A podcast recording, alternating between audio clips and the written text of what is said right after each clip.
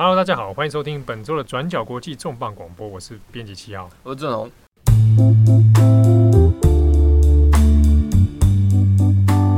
最近美国也是蛮忙的啊，除了国内的事情之外呢，对外好像也是有各种的愤怒啊啊，除了跟这个前面是伊朗射下无人机之外，之前跟土耳其之间也有一些算是制裁的风波。对啊，大家如果注意到的话，其实过去大概一年多来吧，就是土耳其跟美国关系就一直不太好。你看去年不是在搞那个经济制裁，对啊，造成里拉大跌。哎，大家都去土耳其玩，那一波真的是蛮严重的。对啊，然后后来到今年的话，从今年的四月开始到现在是呃他们的军购危机。在七月二十二号的时候呢，就是呃俄罗土耳其从俄罗斯接收了一批就是他们购买的 S 四百防空飞弹系统，然后这一批这批特先进的防空飞弹系统从俄罗斯运到土耳其之后，美国就非常不高兴。那同时，大概在七月十七号左右，嗯，就由川普他在白宫发表声明，就是说，因为土耳其买了俄国的防空飞弹系统，那完全不考虑我们的爱国者飞弹。然后这个东西呢，嗯，它跟现在北约的系统不太合嘛，因为土耳其是北约的成员国，对，是大国，然后它负责守卫就是西方世界的。算是东部前线的，对啊，文明前线这样。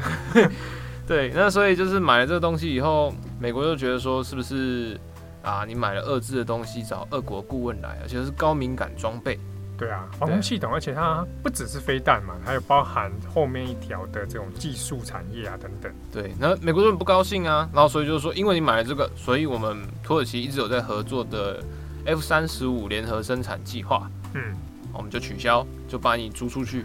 你就再也不是 F 三十五的伙伴了。然后同时，土耳其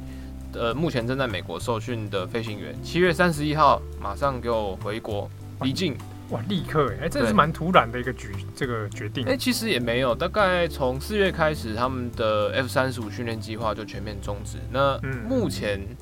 因为土耳其过去其实也投入了大概好几亿美金来参与，就是这个呃联合战斗机打击计划。对。合作计划嘛，就联合生产。然后土耳其它向美国采购了一百架的 F 三十五战斗机，嗯，然后其中两架已经打造完成，正在训练中，预计在今年的十一月要返回土耳其交机。然后接下来还有两架，目前即将完工。所以变成说，现在他我帮你逐出 F 三十五合作之外，这四架飞机现在不知道该怎么办。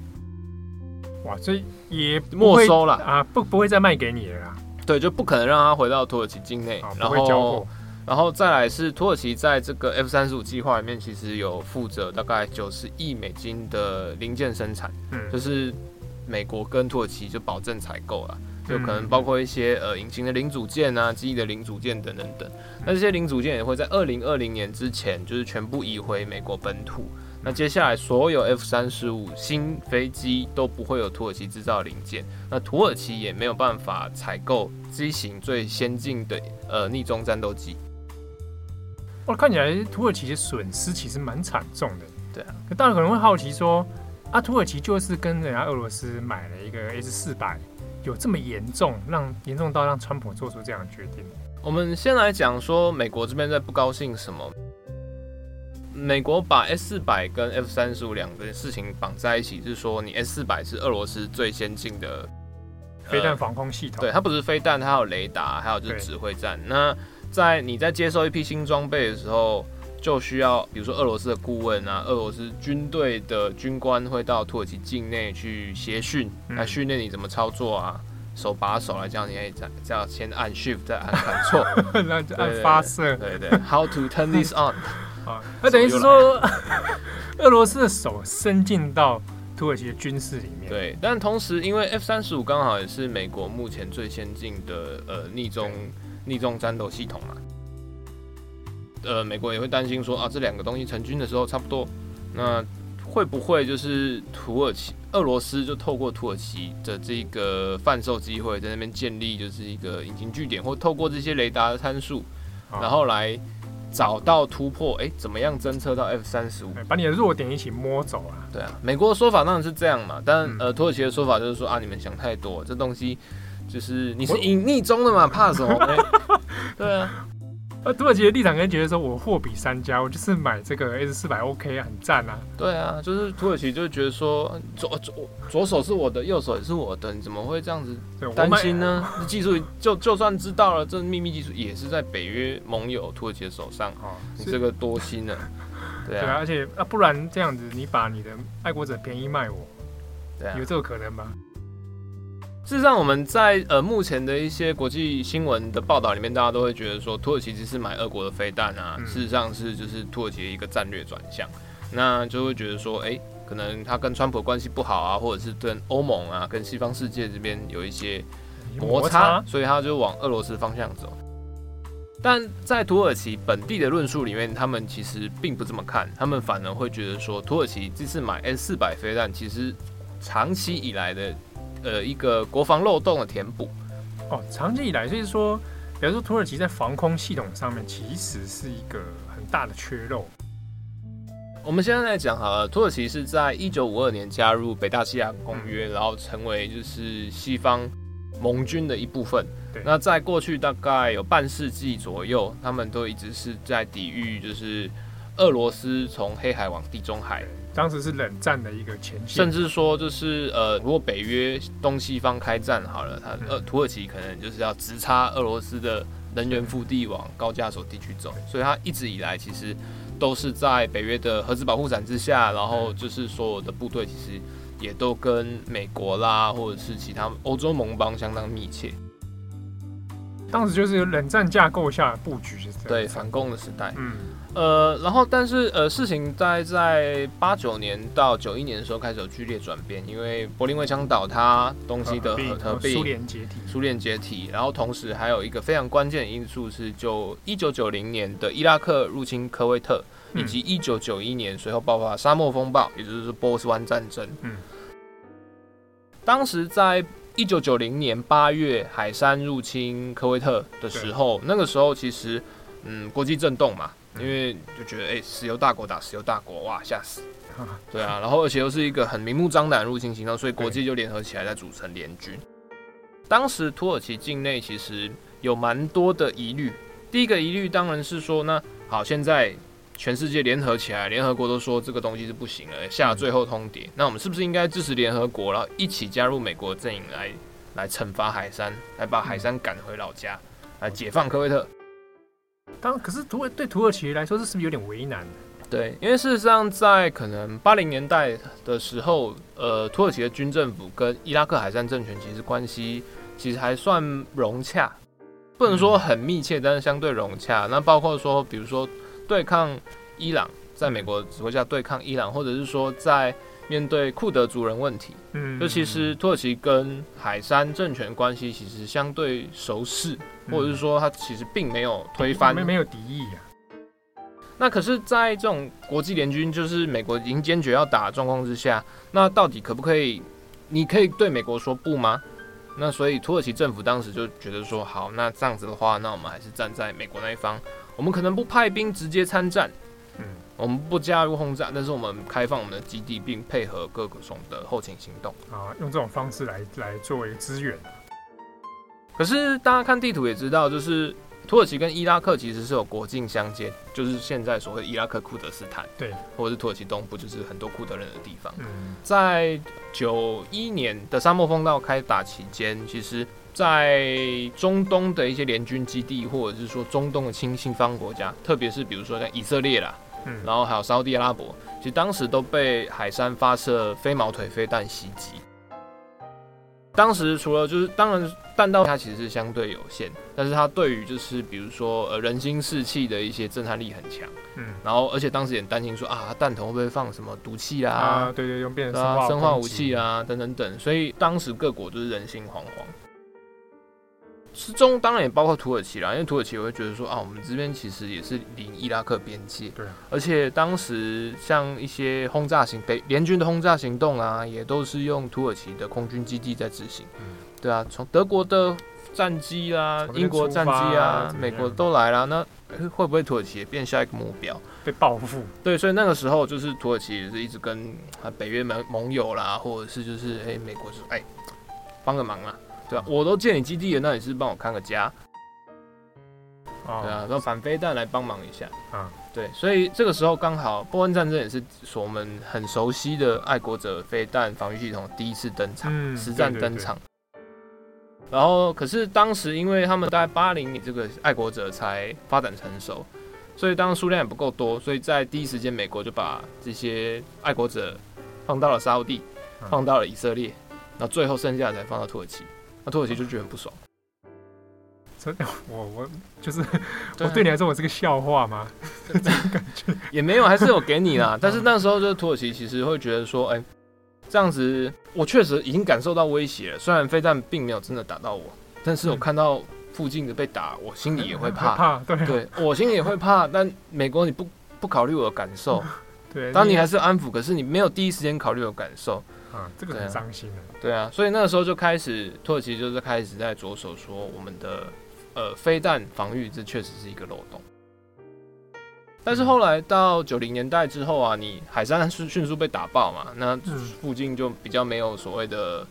很直接的威胁，对啊，你到九零年代以后，就是呃苏联也解体了嘛，后来的俄罗斯经济危机，叶尔钦叶尔钦整天喝醉醺醺，对，好像。冷战的那个状况已经比较缓解了，对啊，没什么立即的战争危险。对，所以土耳其的这些呃需求就相对比较放低了。但是同时，土耳其跟北约之间的一些战略分歧也变得比较明显，其中就以中东为一个很明确的状况。嗯，呃，土耳其至今他还是很抱怨说，就是、嗯、那当年老布希在在解放科威特之后。也同步了在库德斯坦设立的禁航区，让库德斯坦变成了独立于海山之外的一个自治群体。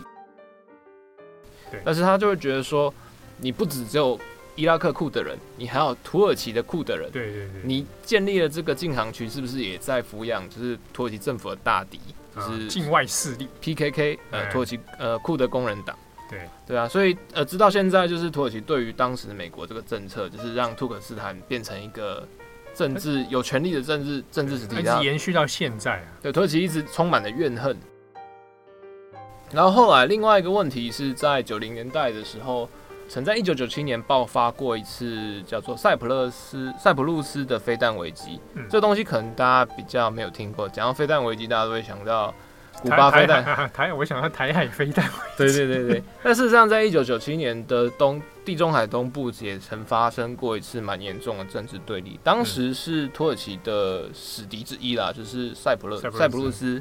呃，他们从俄罗斯那边采购了 S 三百的防空飞弹。就 S 三百，那就是 S 四百的前一型哦。对，他们是同一个家族，同一个世代，但是 S 四百是 S 三百的。等于是最高端啊，目前的改良版，对，最先进的改良版，嗯，还没有跨世代，但是同是最先进的版本。塞浦路斯过去跟土耳其有一些主权纠纷，那原因是在于说所谓的塞浦路斯跟北塞浦路斯，还有土耳其裔，呃，或者是土土裔的跟希腊裔的有一些族群冲突。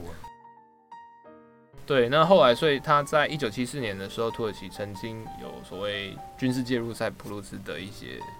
对，但西方他们就希腊当然说是入侵塞浦路斯，土耳其就当然说不是的。这个他重磅广播的听友可以去找一下，我们之前有做过塞浦路斯的一个连续杀人案，那那那几那节目中有稍微谈到一下这个背景。对，那所以在一九七零年代之后，因为武土耳其武装军事介入呃北塞浦路斯，那所以后来塞浦路斯就会觉得说亲希腊塞浦路斯，他就觉得说嗯。土耳其这个就是流氓、流氓邻居、流氓国家，然后一天到晚战机来骚扰，然后军事力量很强，那不行，那我们找了东正教的老大哥俄罗斯来帮忙，因为就是宗教还有一些文化因素，就透过这个方式啊从俄罗斯采购了一批 S 三百防空飞弹系统。嗯，当时塞浦路斯目的是这样，我有了这个防空飞弹系统之后，我就能阻止或者是威吓土耳其军机，不要那么摇摆，啊，不要再靠近了，对。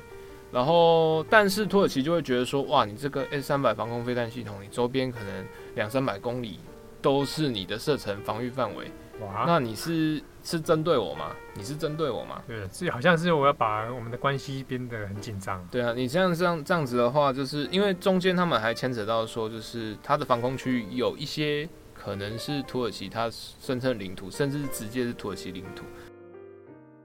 那土耳其就是倍感威胁，所以他就威胁俄罗斯跟塞浦路斯说：“你敢买，你敢交货这 S 三百防空飞弹啊？就就这样，就这样，我就。”我就我就我就我不排除动武了哦，我不排除我不排除就是发病，我就认为这是非常严重的挑衅啊，对啊，所以在一九九七年的时候，然后当然俄罗斯那边你会觉得说，人家买的东西都我一定要交货啊，对啊，钱都付了，对我还要收尾款，我米加隆用后，基本上动这把店家龙王八蛋，对，然后同时呃塞浦路斯后面的大老板希腊也会觉得说啊，你现在在恐恐恐吓我的小老弟，你是什么意思？啊、哦，那希腊不爽啊！对，那可问题又来了，希腊它跟土耳其都是北约成员国，对啊，然后也都是美国坚实盟友。哇，现在这样子多方大混战，那该怎么办？双方老，老大哥要出面一下了。所以在一九九七年的时候，他们一度就是还有出动舰队啊，或集结空军，要准备就是好像看起来蓄势待发，彼此恫吓。嗯、但后来就是在呃俄罗斯要运交飞弹的最后一刻。然后以美国就是秘密协调，就是说好，希腊啊，就我们用一个第三方的方式啊，就是决定说，让这批 S 三百已经出货喽，在海上的飞弹送到希腊克里特岛上，部署在希腊克里特岛上，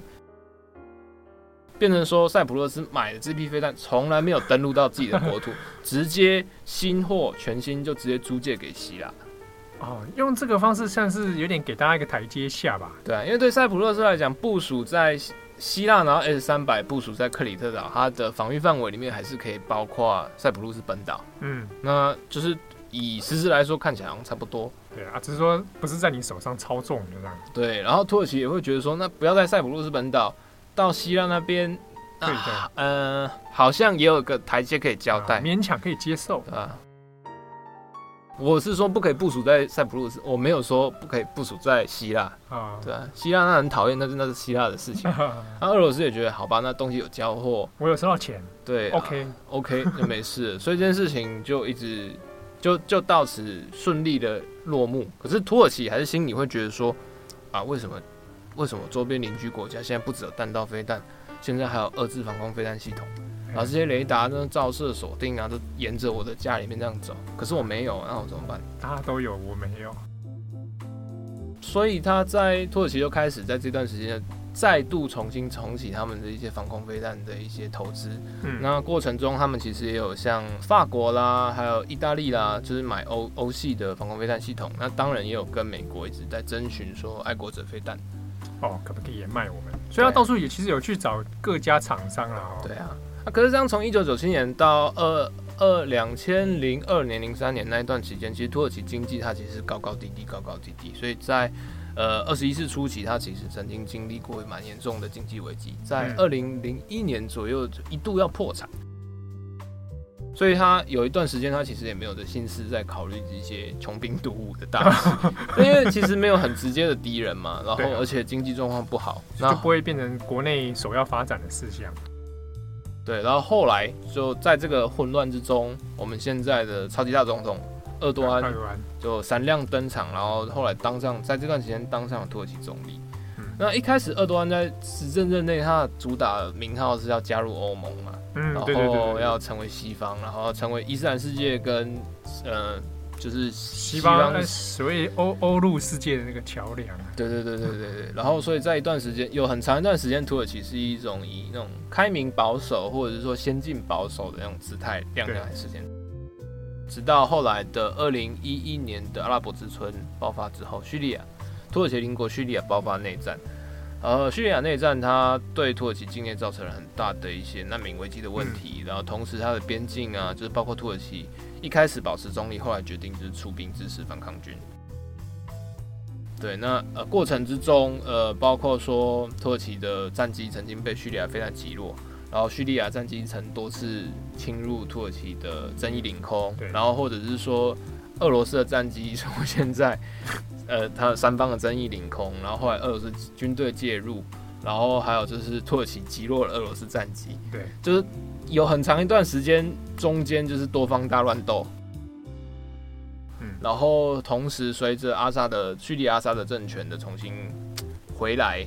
就是阿萨德政权在这几年其实有时不时用那种试探的方式要挑衅土耳其，那包括说用飞弹不小心掉到边界啦，嗯，然后或者是说打下不小心打下了土耳其的 F 四 F 四战斗机等等等。那土耳其对于防空飞弹系统的需求。也就再度起来，嗯，对啊，所以一直觉得说想要去克服过去这种防空国防上面那种仰人鼻息的状态，对啊，那可是，在一开始的状况之下，土耳其呃，在阿拉伯之春之前，其实都有在需求。那当时土耳其在二零不知道几年忘了，曾经一度想要跟中国中国买呃他们的红旗九型防空飞弹系统，Made in China 那种，对，但红旗九型听起来好像。有点连，好像 好像不是，就好像是一个特殊规格，但是它事实上也是从呃 S 三百家族沿袭延伸出。对的一个外挂外挂版，然后或者是说一个减配版这样子。那所以那个时候土耳其一度也想要买，后来在美国施压之下也被取消。嗯，然后所以长期就他一直在跟欧洲在还有美国，特别是美国来谈论爱国者飞弹的。采购，嗯，但土耳其一直觉得，就是说，就是洋人逼息这件事情其实很烦，因为比如说他后来叙利亚内战里面，他们有好几次边境受到空袭啊，或者是等等的，他们就是每次跟北约反映一次，然后北约就派一个爱国者飞弹，比如说从德国派啦，从西班牙派啦，大家去借调一下轮替。可是中间就是仰人鼻息嘛，然后又也不是自己可以主控。对啊，对啊，缺乏立即性。而且土耳其也觉得说，他们跟叙利亚那些伊拉克边境有九百多公里，就是要防御这个国土真的很困难。所以我觉得就觉得说，那我们自己嘞，在采购的同时，我们要自主发展。所以在这几年的一些飞弹采购里面，他们都加了一个弹书。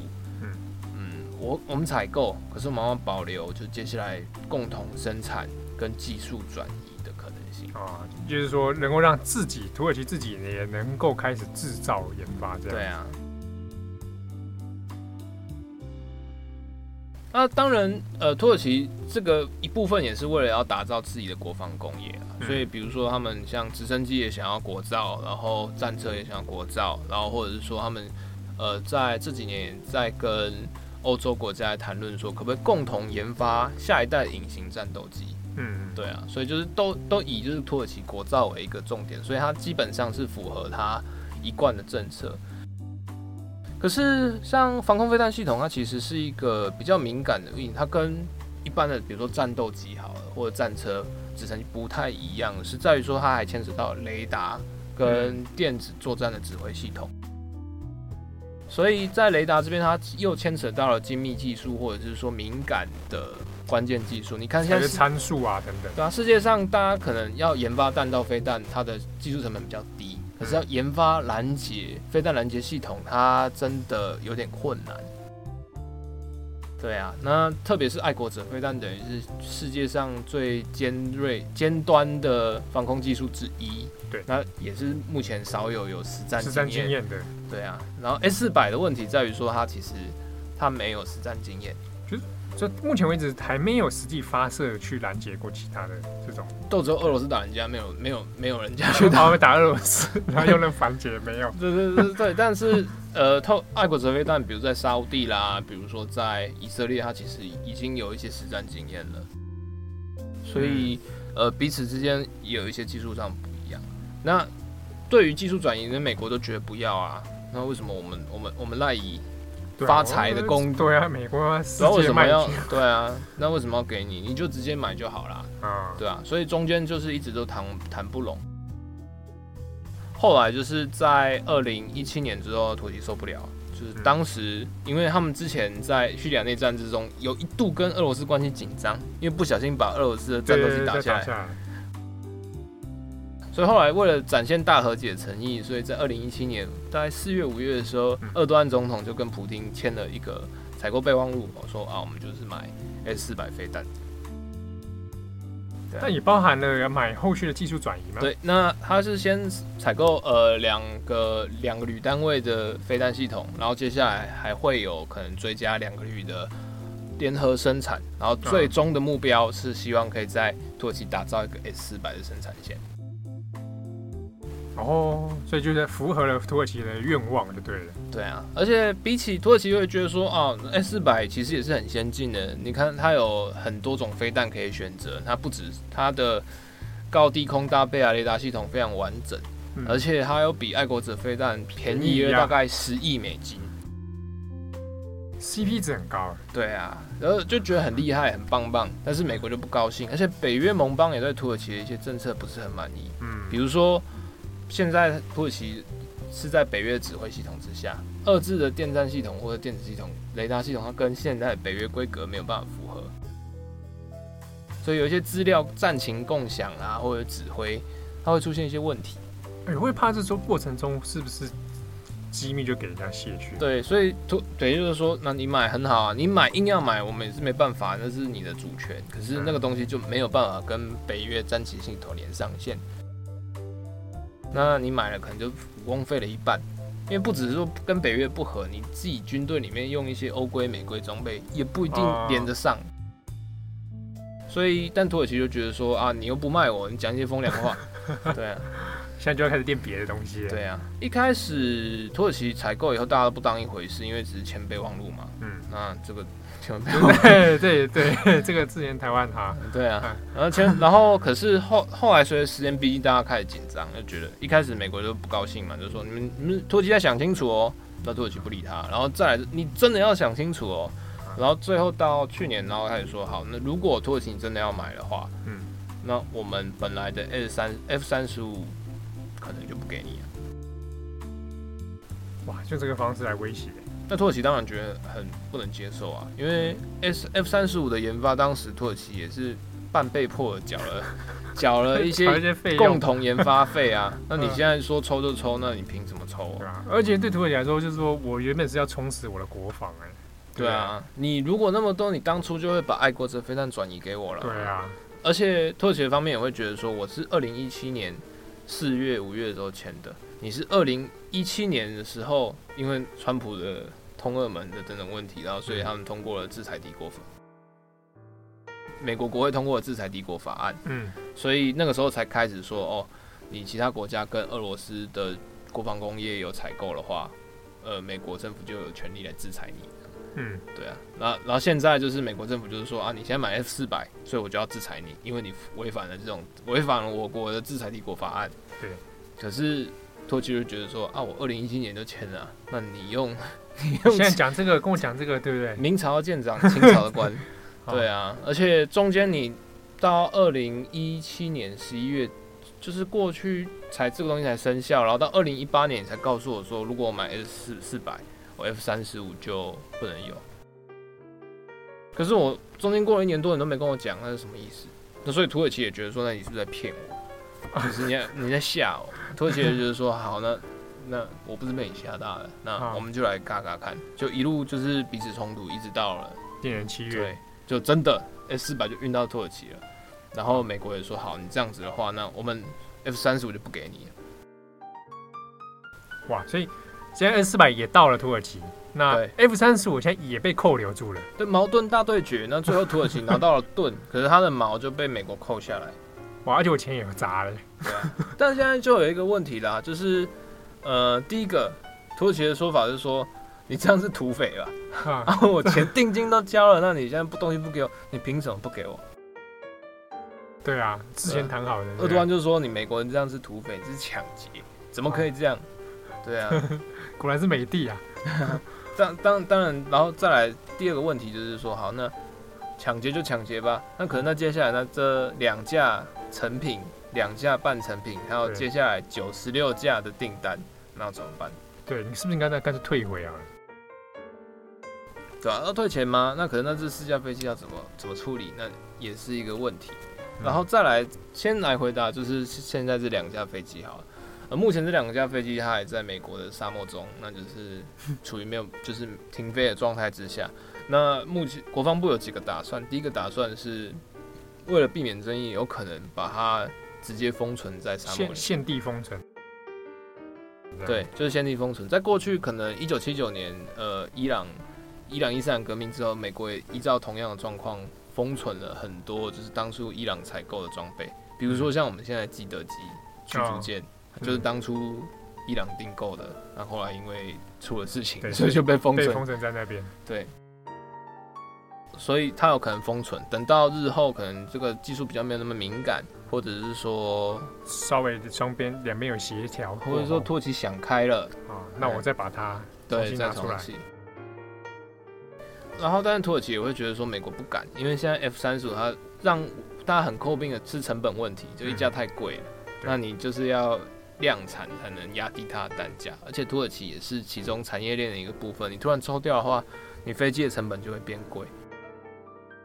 嗯，然后你的生产生产链也会被打乱。成本对啊，对于其他还有其他国家参与的国家来说，那也是一个负担。土耳其就会觉得说，哦，一百一百架订单哦，也不算少。说一架，如果一架算是八千八百万美金的话，那也是很多钱。哇，有买是老大啊。对啊，但是美国方面他其实也觉得说，啊，土耳其也就一百架而已，因为在现在这段美土冲突的过程之中，川普已经很努力的在推销 F 三十五，所以像。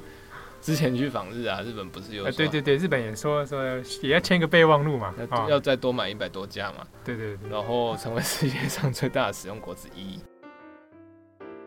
然后波兰总统然后去访华盛顿，川普也叫 F 三十五开过来看啊，好棒，也要买。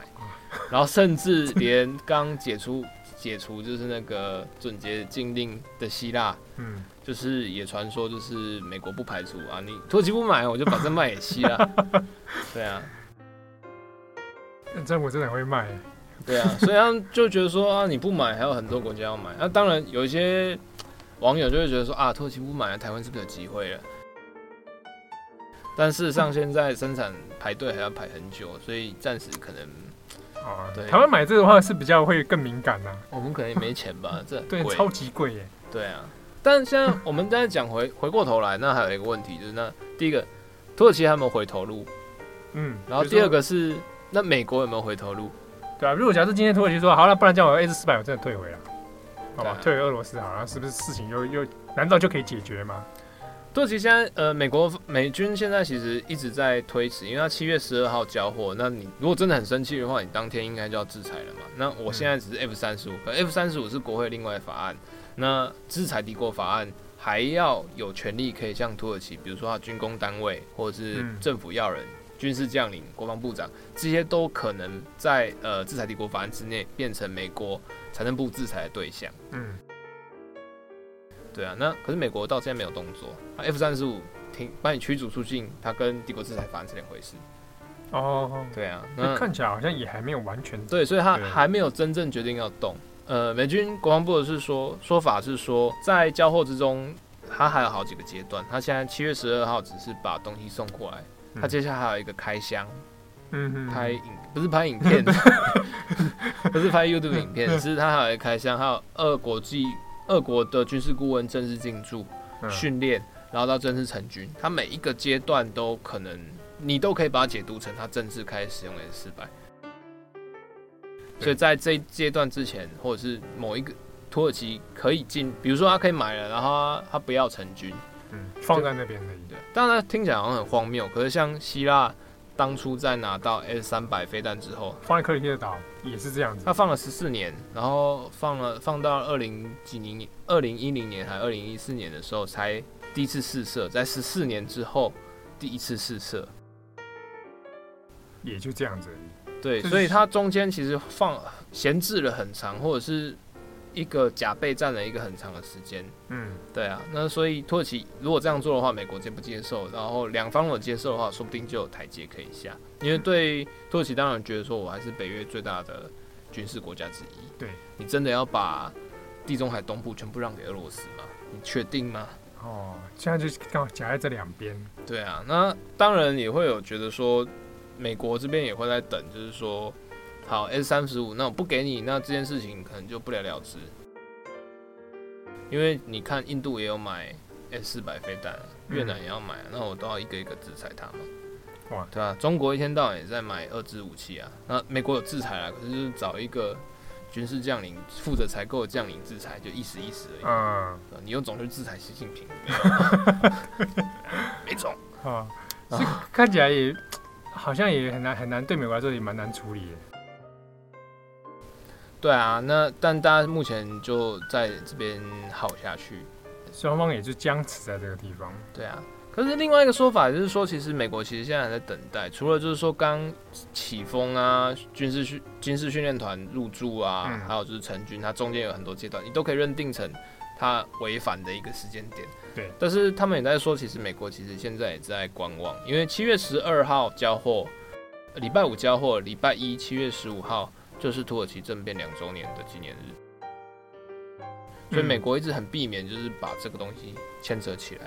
啊。对啊，那当然坊间还有另外一个说法，说厄多安之所以很坚持要买一个非北约制的防空武器，在土耳其土耳其军事政变的时候啊，他传说了，坊间传说他一度在就是从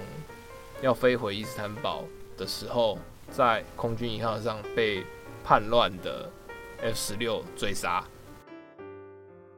哦，真的、啊、空中，所以他自此之后，民间传说一直他自此之后就很怀疑，他一直觉得是是北约啊、欧盟有，有人在在在背后支持这些政变军，或者已经提早知道不告诉我，所以我现在就特别故意，我存心就是要买一个 S 四百，就是跟北约系统不连上线，然后用俄罗斯来训练，制衡这个分而化之。啊，等到时候如果再有 F 十六来打我自己。那我就 S 四百就可以把 F 十六打下来，但这个是坊间的传说啊，因为这有一点不合理，就是那如果 S 四百叛变，那你不是就对，不是你就换你剉赛了？对啊，那更先进，你还躲不掉。对啊，对啊，哦，但就是